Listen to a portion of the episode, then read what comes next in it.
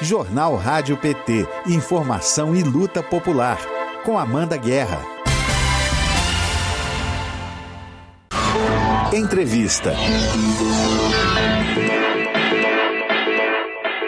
Hoje nós vamos conversar aqui no Jornal Rádio PT com a doutora em antropologia pela Universidade de São Paulo, professora e pesquisadora da Universidade Federal Fluminense, Ana Paula Miranda. Bom dia, Ana Paula, seja bem-vinda ao Jornal Rádio PT. Bom dia. Bom dia, muito obrigada pelo convite. A gente que agradece você ter aceito o nosso convite, porque eu estava eu tava, é, lendo sobre você, Ana Paula, e eu vi que desde 2018 você está pesquisando, né, sobre esses ataques, essa vitima, vitimização dos grupos religiosos no Rio de Janeiro. A intolerância religiosa dirigida aos espaços, né, e participantes de cultos de matriz africana, ela é um problema regionalizado? A gente vê isso só no Rio?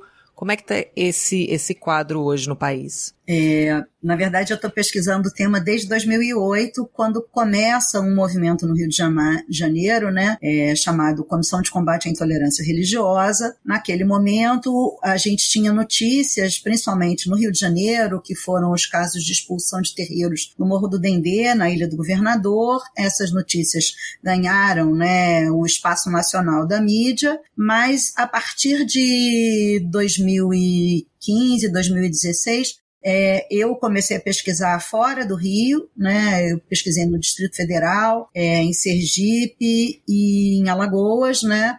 E eu tenho uma pesquisadora que fez doutorado comigo, que agora é, é faz pós-doutorado comigo, que é a Rosiane Rodrigues, que a tese dela de doutorado trata dos casos no âmbito nacional, né? Ela faz um levantamento dos casos nacional. Então eu diria que hoje a gente tem um quadro nacional de é, não só de intolerância religiosa, mas de racismo religioso. E o que, que eu quero dizer com essa diferenciação? Os casos que são chamados de intolerância religiosa, geralmente eles estão associados a diversos grupos religiosos, embora a maior parte dos casos sejam dos povos e comunidades tradicionais de terreiro, né? Uhum. Mas eles podem envolver outros grupos religiosos, minoritariamente, mas há casos. Os casos que têm sido chamados de racismo religioso, eles são exclusivamente dirigidos aos povos de terreiro, né? em especial Umbanda e Candomblé. E no caso do Rio de Janeiro, que tomou mais visibilidade, né, é, tem a ver com essas invasões de traficantes milicianos aos terreiros, com a destruição dos terreiros, com a expulsão dos terreiros. E isso é um fenômeno que parecia só no Rio de Janeiro, mas ele já existe em outros lugares. Semana passada mesmo nós tivemos a notícia falecimento de, de, de é, um pai de santo e uma mãe de santo na Paraíba, numa situação também que pode ser classificada do mesmo tipo. Né? Então a gente tem já um fenômeno nacional de violação de direitos e, infelizmente, sem nenhum um apoio é, institucional no plano nacional. A gente tem ações pontuais em cada estado, né? O Rio de Janeiro, por exemplo, instituiu a primeira CPI sobre intolerância religiosa de todo o país para tentar investigar esses casos, né? dada a gravidade desse fenômeno. Né? A, a CPI foi uma proposta da deputada Marta Rocha, que é ex-chefe de Polícia Civil do Rio de Janeiro. Né? Portanto, podemos dizer que esse é um fenômeno de segurança pública que já está presente no país todo. E a gente vê essa, essa iniciativa no Rio, né? Aí você citou o racismo religioso. Aí eu te pergunto como é que essas denúncias de agressão, porque elas já estão, elas já estão sendo faladas, já estão sendo é, publicizadas, né, da porta para a porta de fora também do, dos terreiros. Não fica só na comunidade. Quando isso chega no, no, nas instituições de segurança e do judiciário, como é que essas denúncias são tratadas? São tratadas como racismo, como intolerância? Como é que é o tratamento dado do Estado, né, para essas denúncias do, do povo de terreiro?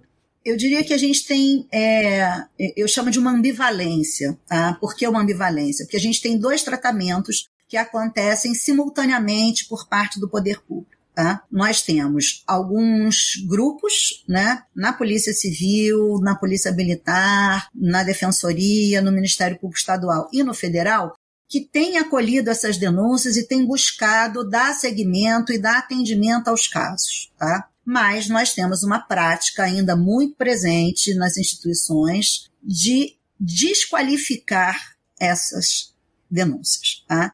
É muito comum que as vítimas cheguem a delegacias ou que procurem a polícia militar, a guarda municipal, e isso seja tratado como um crime sem importância, como uma briga de vizinhos.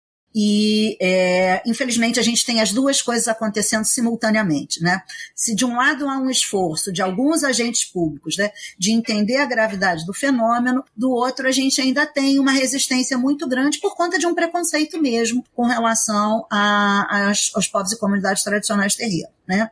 Então a gente tem aí um trabalho que precisa ser feito institucional para que essas redes de apoio é, sejam efetivamente implantadas. Com uma questão, né, é, esse tipo de conflito que chega, quando chega ao judiciário, ele não pode ser tratado da forma como ele costuma ser tratado é, com outros tipos de, de violência interpessoal, né? É, porque muitas vezes a vítima não é só a vítima. Eu diria que é a maior parte das vezes. Porque quando você ataca o pai ou a mãe santo, você está atacando toda a comunidade do terreiro. Inclusive, a própria família é, carnal, como se diz, do próprio pai de santo. Porque muitas vezes todo mundo mora no mesmo espaço né? É, e, a, e, a, e, o judiciário brasileiro está acostumado a pensar as vítimas individualmente, né?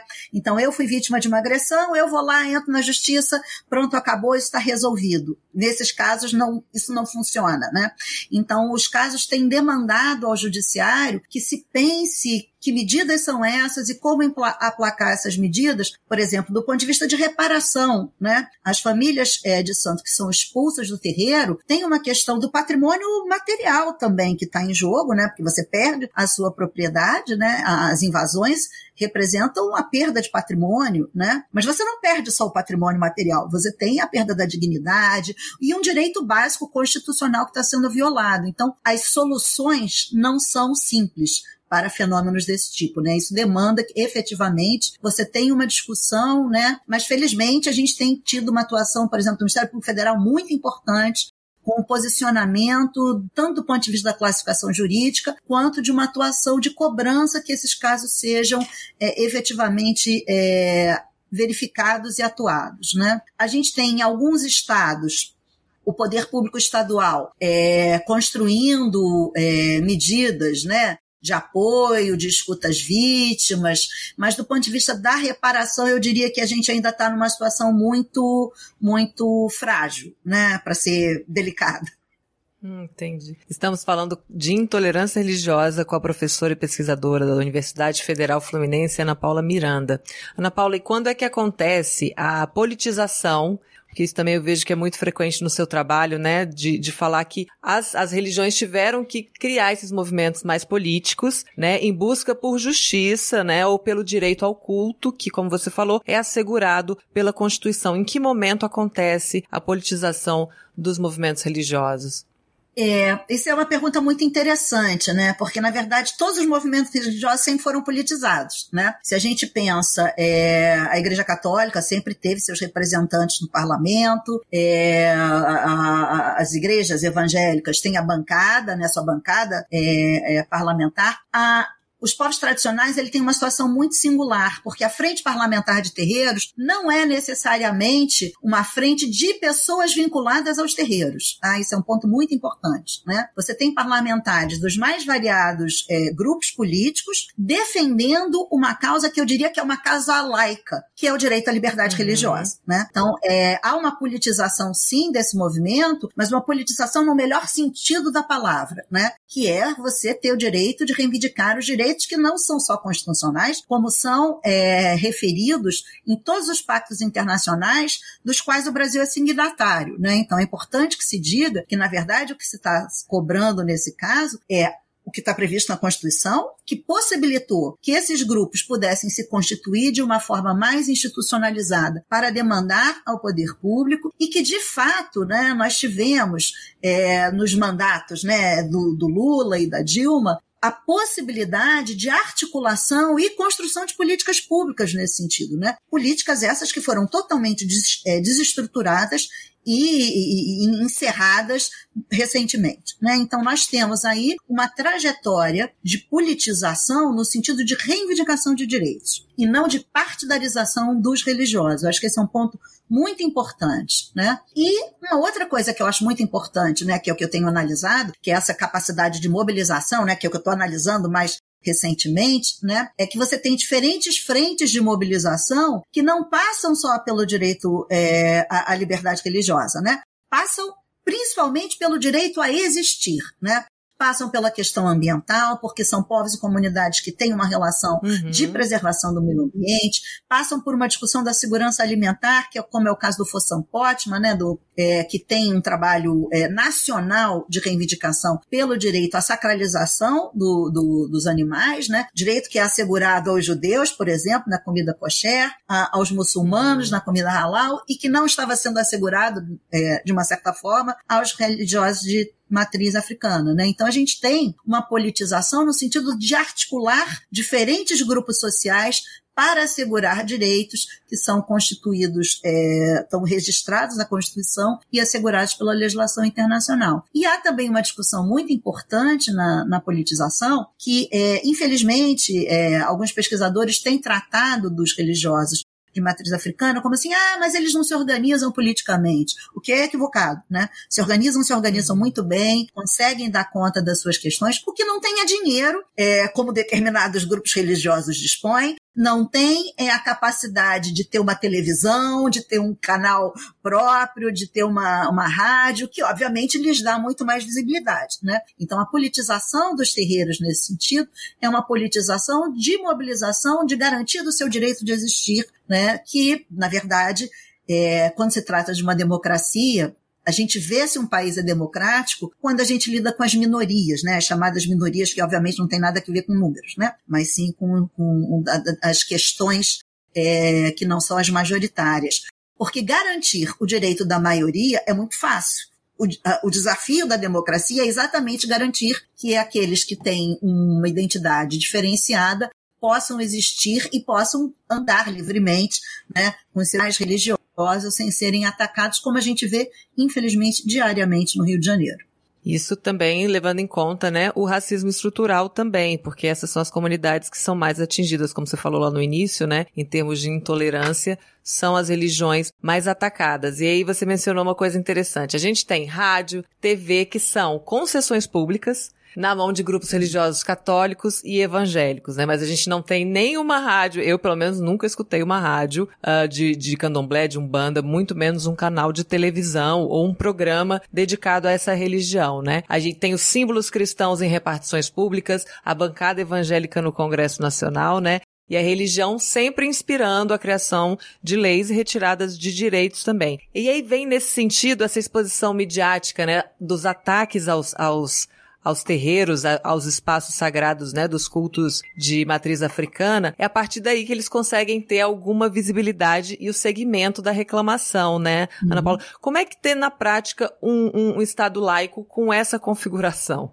Qual é o maior desafio? É, excelente pergunta, né? Porque a gente, na verdade, costuma pensar a laicidade de uma forma monolítica, tomando é, muitas vezes como exemplo o caso francês, né? Que é onde essa discussão começa historicamente, né? É, mas há vários modelos de laicidade, na verdade, né? Porque a laicidade é exatamente uma combinação é feita entre o Estado e os grupos religiosos majoritários, né, exatamente para poder delimitar fronteiras, né, pensando que não é um Estado religioso, né. Então é um Estado que garante a existência do direito à liberdade religiosa e o direito da não crença. Então laicidade tem que ser entendida como a garantia do direito da crença e o direito da não crença, né? Não é um Estado antirreligioso, mas é um Estado que garanta as duas coisas, quem não quer acreditar terá todo o direito de não acreditar, e quem quiser acreditar pode acreditar, e aí tem uma decisão do Supremo Tribunal Federal muito importante, pode acreditar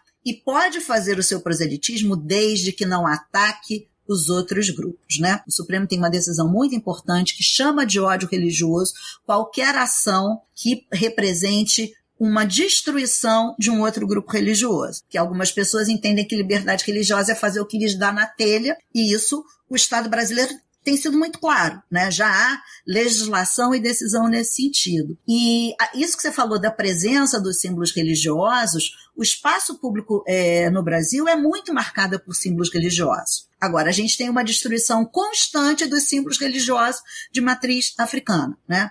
Estátuas de Iemanjá, as esculturas no Distrito Federal, em Porto Alegre, é, no Rio de Janeiro, né, a escultura do Zé Pilintra na Lapa, é, na Bahia, no Dique de Tororó, são reiteradas as destruições dessas imagens, o que não acontece com tanta frequência com os outros grupos. Então, o Estado tem que estar atento para garantir isso. E é importante também pensar, né, naquilo que você falou da, das concessões, até há rádios e TVs é, e programas de TVs a partir da internet. Né? É, os grupos estão uhum. mobilizados e produzindo seus conteúdos, mas nada disso conta com uma concessão pública, como você chamou a atenção. Então, a gente percebe claramente que embora o Estado brasileiro é, ele tenha formalmente é, um respeito à laicidade, a gente tem elementos que garantam os direitos, mas há uma simetria muito grande na garantia desses direitos. Né? Os grupos cristãos estão majoritariamente protegidos, enquanto os outros grupos não. Né? Então, acho que aí o caso brasileiro, eu diria que o maior problema tem a ver com a assimetria na garantia de direitos e não, não estamos diante de uma situação que não há garantias, porque há estados em que não há garantias nenhum. Não é o nosso caso, felizmente, né? ainda temos chance, mas aí a gente esbarra numa outra coisa, que é o preconceito dentro do próprio poder público. Né? É, eu acompanhei uma ação uma vez no Distrito Federal, que foi uma mobilização, que foi a primeira vez né, que os religiosos de todo o país foram ao Congresso Nacional protocolar um documento com reivindicações e ao entrarem no, no, no plenário, né, ao passar, a gente via a, a, o comportamento das pessoas extremamente preconceituoso, é, extremamente discriminatório, a mil casos, né, uma enormidade de casos de é, juízes, promotores, professores, médicos, é, servidores públicos em geral, que não conseguem lidar com uma pessoa que pertença a, uma, a um grupo religioso que lhes causa estranheza. Então, essa demonização, que é uma demonização uhum. oficial, né? Aí tem uma dívida histórica do Estado brasileiro, porque durante muitos anos o Estado brasileiro perseguiu oficialmente os terreiros. Né? Então, esse, esse passado ainda está presente nas tradições é, institucionais, né, o tal do racismo estrutural, né, a que você se referiu, e Quanto a isso, é preciso muita transformação, é preciso certamente um trabalho de preparação é, desses sujeitos, mas não se trata só de preparação, né? É, é, é, é, uma combinação de preparação e sim de punição, porque você imaginar que determinados profissionais, é, uma juíza, por exemplo, né, como é o caso que eu analiso, né, que, que a discriminação acontece a partir de uma posição da juíza, é óbvio que ela sabe da legislação. A gente não pode pensar que se uhum. trata de ignorância né? É, um policial, é óbvio que ele sabe que ele está diante de um caso de racismo. A gente não está lidando com pessoas que desconheçam a informação, que é diferente, talvez, de um conflito entre vizinhos, que você pode imaginar que alguém não saiba, né? Mas quando a gente está diante de servidores públicos, é, se não sabem, deveriam saber. Faz parte do processo de capacitação de determinados servidores, né?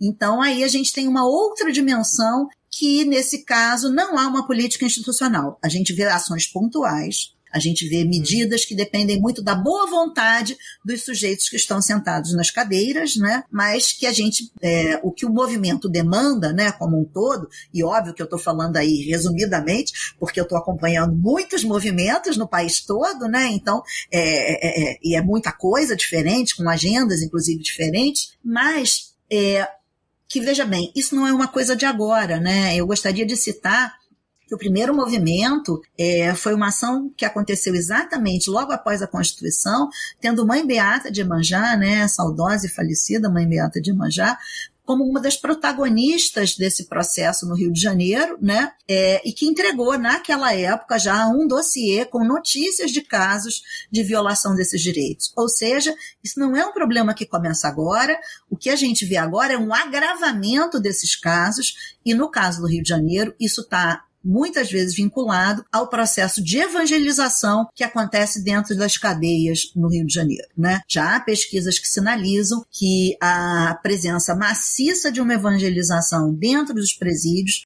tem tido como efeito é, negativo esse processo, né? Ao dizer isso, eu não estou dizendo que evangeliza... É, ah, então tem que proibir evangelização, não, não é isso que eu estou dizendo, mas eu estou dizendo que é preciso ficar atento a como essa evangelização se dá, se é correto que o Estado incentive isso da maneira como se incentiva e que há limites do ponto de vista desse proselitismo, né? O proselitismo não pode uhum. passar pelo ódio religioso, tal como já definiu o Supremo Tribunal Federal. E aqui vamos para a participação, Ana Paula, do, do, do, nosso público aqui, do Ludium, perguntando se num estado, que você mencionou agora, evangelização nas, na, nas cadeias, a gente também tem esse problema nas comunidades, né? Dos evangélicos expulsando o povo de terreiro. No estado narco-miliciano como o do Rio de Janeiro, como garantir a segurança e o direito ao culto? Essa é uma pergunta difícil. é, é, o grande desafio. Acho que talvez por isso o Estado do Rio de Janeiro tenha sido o primeiro a construir uma CPI para tratar do caso, exatamente reconhecendo né, é, os limites desse trabalho. Né? E, e, na CPI teve audiência do primeiro delegado, que foi delegado titular da delegacia especializada, né, da DECRAD, quando ela foi criada, e ele, o representante do Ministério Público, todos foram unânimes em dizer que essa é uma ação que tem que ser feita em parceria direta com o poder público constituído na repressão qualificada a, a, a esse modelo narco-miliciano que está colocado. Mas veja, a repressão qualificada não pode ser algo como nós vimos que aconteceu ontem é, em São Gonçalo, né? Não é, isso não é uma repressão qualificada, muito pelo contrário, né? Aquilo ali é a desqualificação de um trabalho é, competente. Aquilo ali se trata de vingança, que é uma outra ordem de uhum. coisas. Então, fazer um trabalho de repressão qualificada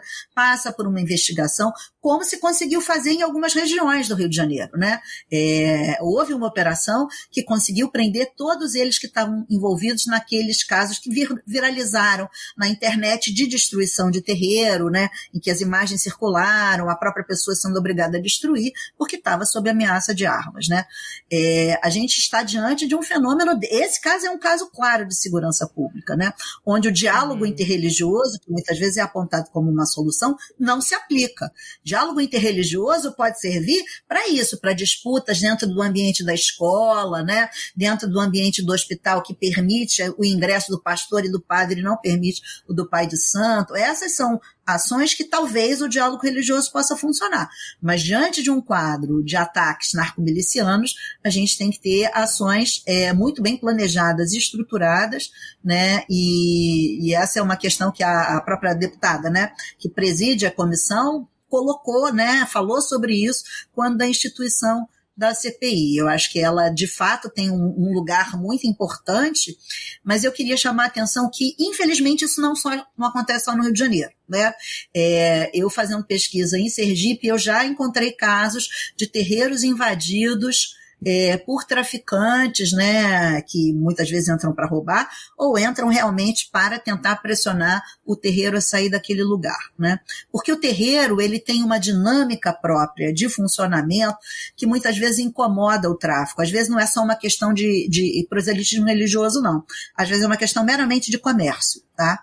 É, o terreiro tem um movimento diário que é diferente de igreja e, e, e, o culto evangélico, né? Então ele pode atrapalhar um controle do território feito pelos narcomilicianos, né? Falando genericamente. Então a gente tem elementos aí que são distintos é, de outras religiões e aí você usa a religião como pretexto para poder é, desqualificar a questão. Não sei se, se o nosso ouvinte ficou satisfeito com a resposta, mas o que eu poderia dizer nesse momento é isso: é preciso de uma ação muito orquestrada e planejada entre os diferentes órgãos do poder público. Aqui a Wagner Torres também participando com a gente, diz que os servidores públicos em muitas das vezes são classistas porque é muito difícil o ingresso devido ao bom estudo e o pobre não tem. Uh, não sei se, se, se eu li certo que foi isso que ela quis dizer. Não sendo isso, é, muitos acabam reproduzindo o ódio, aqui comentando a sua fala sobre é, quando né, a, a, procura pelo serviço público.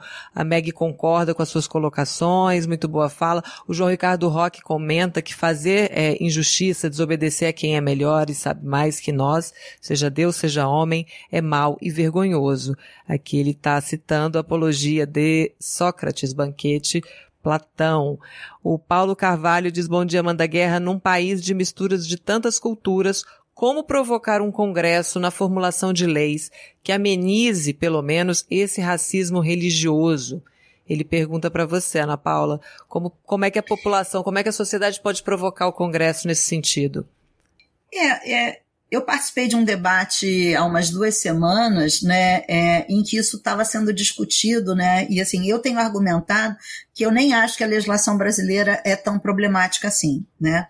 É, e tinha um, um, participante do Ministério Federal que até fez uma série de sugestões de aperfeiçoamento. Então eu diria que já existem inclusive os estudos sinalizando do que, que pode ser aperfeiçoado na legislação. Eu volto a insistir, é, eu acho que o nosso maior problema não está no âmbito da estrutura formal do Estado, né? Eu acho que está principalmente na aplicação dessa estrutura formal. É claro que a gente pode ter aperfeiçoamentos, né? Recentemente, o fato de é, equalizar a injúria racial com o crime de racismo, isso foi uma conquista muito grande, porque havia uma tendência de desqualificação é, da injúria racial, é, mas eu acho que o maior problema é a interpretação. Há uma resistência muito grande em se assumir que se trata de racismo. Acho que esse é o nosso ponto principal. Estamos num país uhum. racista que teve políticas racistas durante décadas, né, até o reconhecimento da existência do racismo como crime, tínhamos políticas racistas, né, já que uh, o ato não era é, um problema, então ele era permitido, né? Então a gente precisa superar essa ideia de que é possível que é, alguém viole o direito do outro porque simplesmente é, não gosta do outro, que é disso que se trata, né? O preconceito tem muito a ver com uma percepção de inferiorização de grupos que não são os meus, né? É, mas a pessoa é, é, é, muito, muito difícil você imaginar uma sociedade que não tenha preconceito, né? Há um antropólogo chamado Levi Strauss, ele diz que isso é impossível. Não é possível uma sociedade sem preconceito. É, é verdade, eu, eu, concordo com ele. Mas é possível uma, uma sociedade sem discriminação. Basta que você não ataque a pessoa da qual você não gosta, né? Você não concorda com aquilo, você não gosta com daquilo, ok, mas você tem a obrigação de atuar, né? Então, não é porque você é evangélico ou católico que você vai discriminar o seu aluno, vai discriminar o seu paciente, vai deixar de registrar uma ocorrência porque aquilo ali não diz respeito. Por exemplo, eu, a delegada é, do Distrito Federal, que era responsável pela delegacia especializada, quando eu fiz pesquisa no Distrito Federal, ela é evangélica. E fazia um trabalho excelente, né? Por quê? Porque ela é evangélica na vida privada dela, né? Na hora do atendimento, ela era uma delegada que estava ali para atender a qualquer pessoa. É isso que a gente espera, né, juntando as duas respostas, de pessoas bem formadas, instruídas e que são pagas pelo dinheiro que é arrecadado com os nossos impostos, né? Que elas tenham a dignidade de pensar que diante delas tem um cidadão tão digno quanto elas. Eu acho que essa é a chave é, que eu diria, é uma chave moral e política, né? Não é apenas uma questão da, do estudo nesse sentido. Muito bem, professora Ana Paula, obrigada por estar aqui com a gente, falando desse assunto que é tão complexo, né, tão denso e trouxe tantos esclarecimentos aqui, respondeu as perguntas do público. Te agradeço muito por estar com a gente aqui hoje.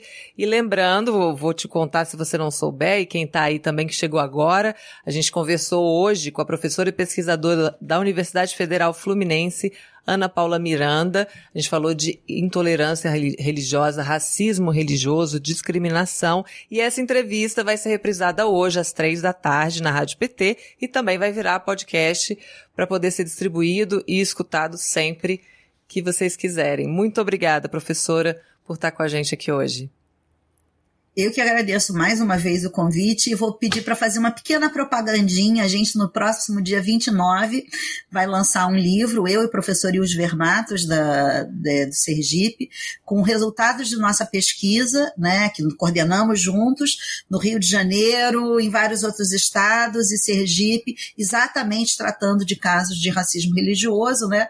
Isso vai é, é um livro que será publicado pela editora Telha, então a gente vai divulgar por aí e é um livro gratuito, tá? Então todo mundo vai poder acessar o site da editora a partir do dia 29 e fazer o download do livro e eu espero que a gente com isso possa contribuir mais um pouco para o debate, tá? Muito obrigada mais uma vez. Fala o nome do livro, Ana Paula, que a gente não sabe. É Pesquisa, é, pesquisa Empírica Aplicada ao Direito. Maravilha. Então, dia 29 do 11 vai estar disponível. Qual é o nome da editora? Você pode repetir? Editora Telha telha. Então, no site A gente vai ter uma telha, live tem... no Instagram da, da editora, e aí a partir desse momento okay. vai estar disponível para download. Maravilha, muito obrigada. Bom dia para você e até a próxima aqui no Jornal Rádio PT.